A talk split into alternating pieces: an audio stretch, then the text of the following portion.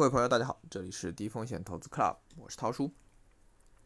那作为持有加套利的基金推荐第二篇，我们来说一下新权趋势这只基金。为什么我们第二个会去讲它？因为之前写了富国天惠和朱少醒，我觉得在长期业绩优秀的条件下，富国天惠的进攻性更胜一筹，新权趋势的防御性则更佳。我们同样以基金的投资。和套利两个角度来看一下。那么新权趋势的投资方面呢？从成立日二零一五年十一月三号到二零二零年年底，为期十五年一个月，新权趋势的总回报率为百分之两千四百四十九点八二，折合年化收益率是百分之二十三点七九。同期呢，沪深三百全收益指数总回报率为百百分之五百七十九点零四，折合年化收益率是百分之十二点七一。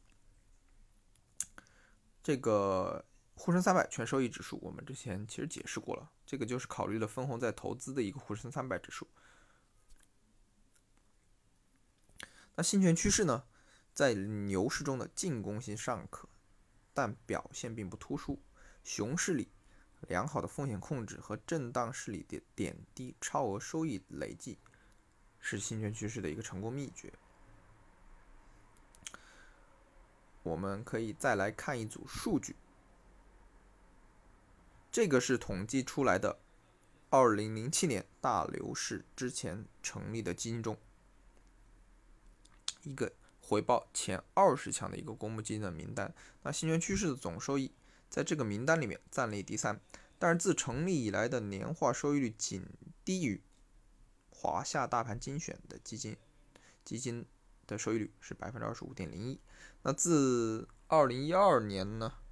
五月，王亚伟离职奔私以后，那华夏大盘精选的业绩落差较大。在这里呢，我们可以不妨给新权趋势一个无冕之王。这个榜单里啊，很多基金都具有传奇性，有我们之前提到少数派中的唯一，朱少醒管理的富国天惠。那很多传奇性的基金缔造的归因在于薪火相传的优秀基金经理管理，便在超长时段投资之下的实践与复利模仿。那我们再来看一下新权趋势它的基金经理董成飞，有人是这么评价他的：性情沉稳内敛，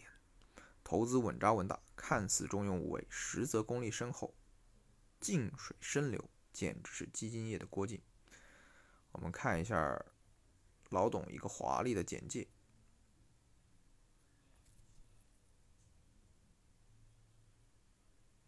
稍微浏览一下，感兴趣的可以看我这篇文章，内容比较长。显然可以看到，老董的获奖记录也是非常多的。那董承飞呢，并不是新泉趋势唯一的一个基金经理，在他之前还有王晓明。新权趋势基金的成功，它离不开王晓明和董成飞一前一后的一个优秀管理。因为基金经理更迭而走下神坛的基金有很多，不胜枚举，但也有部分基金能薪火相传，一直保持优秀。那截止两二零二零年六月三十号，新政全球基金旗下管理的股票型和混合型基金总规模是两千一百六十三点七二亿。那董成飞。他本人就管理了大约有六百四十三点四六亿，占比将近百分之三十，是二十九点七，可谓是新政全球基金中力能刚鼎的一个基金经理了。老董呢，从两千零七年开始担任基金经理，是当前公募基金界中声望显赫、业绩出众的老将了。来看一下他的一个投资风格，我也是摘录了从二零一五年中报到二零二零年中报的一个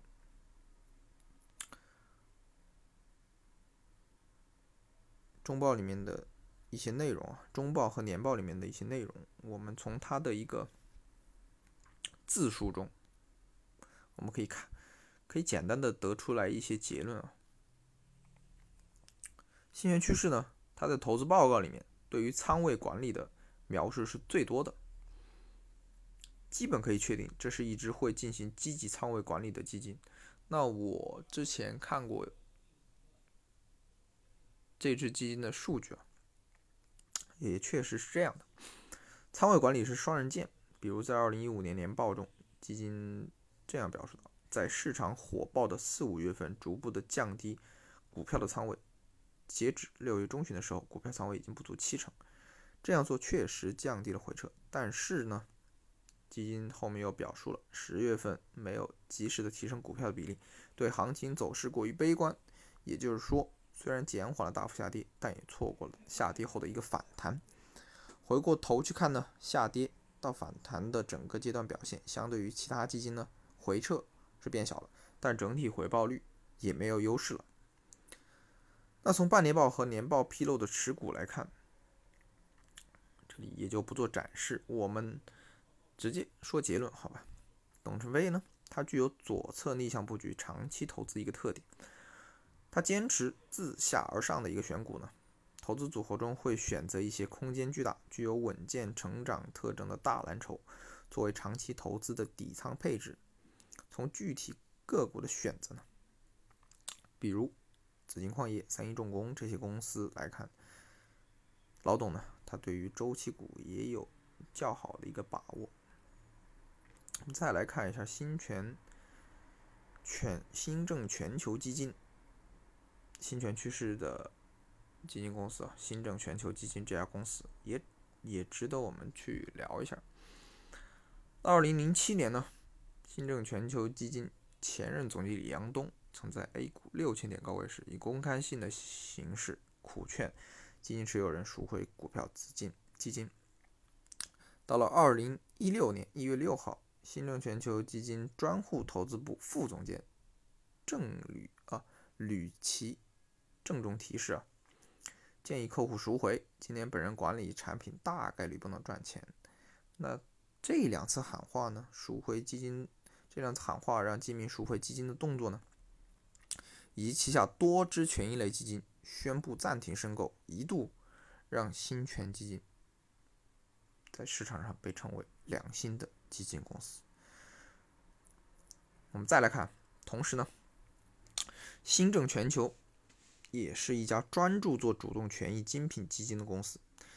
它有三十二只基金产品，其中三只货币基金、九只债券基金、两只股票基金、十八只混合型基金，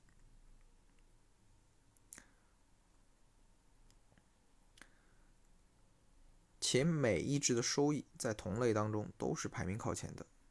截止一九年底，新政基金、新权基金获得过十次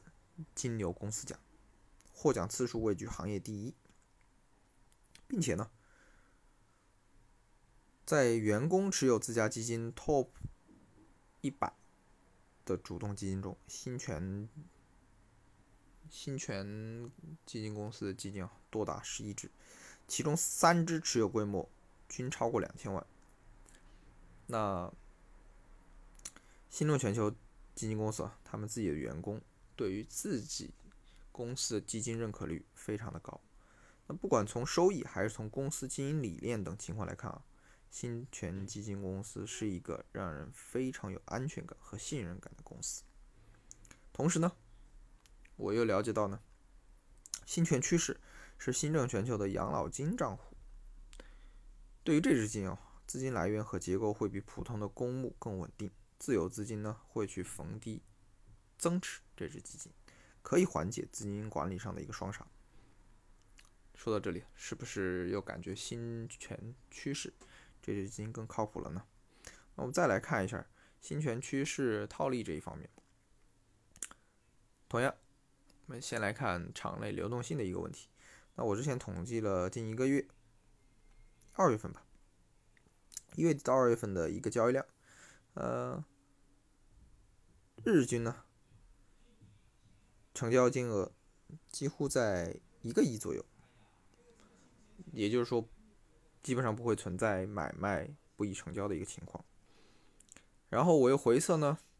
新源趋势二零二零年的一个折溢价套利数据，那么假使大于或等于百分之零点二。是一个溢价套利的机会。那出现溢价套利机会的交易日有六十四个交易日，最终回测出来的套利收益呢，百分之十七点四九。那折价套利呢，假使小于或等于负百分之零点六，为一个折价套利的机会，出现了五十七个交易日，套利收益呢，回测，我之前取的是一个区间。因为涉及到了基金持有时间的问题，所以最终回测的一个收益是在百分之十八点九三到百分之二十七点二三这样一个收益区间。那我们总结一下新权趋势的一个投资和套利。那在投资方面呢，新权趋势历史业绩非常优秀，基金经理稳健靠谱。具有全市场多行业均衡投资一个特点，以大盘平衡型投资风格为主。对比我们之前提到的均衡型的富国天惠，波动性较小，现在趋势更加注重于防御性一些。在套利方面呢，期权趋势历史套利机会相对于较少。毕竟太稳健的风格在场内也不太受人待见，但是它长期业绩仍然是优秀的，也就是说我们持有等待套利机会即可。同样呢，这里提醒一下，新权趋势折价套利的赎回必须持有时间大于七天才能享受一个百分之零点五的一个优惠费率，这里大家要注意了。好了，就介绍到这里。新源趋势也是一只我们值得长期持有加套利的一只基金。那想学习更多的基金套利实操技巧，了解小白也能掌握的低风险投资机会，请您关注低风险投资 Club，涛叔在这里等你。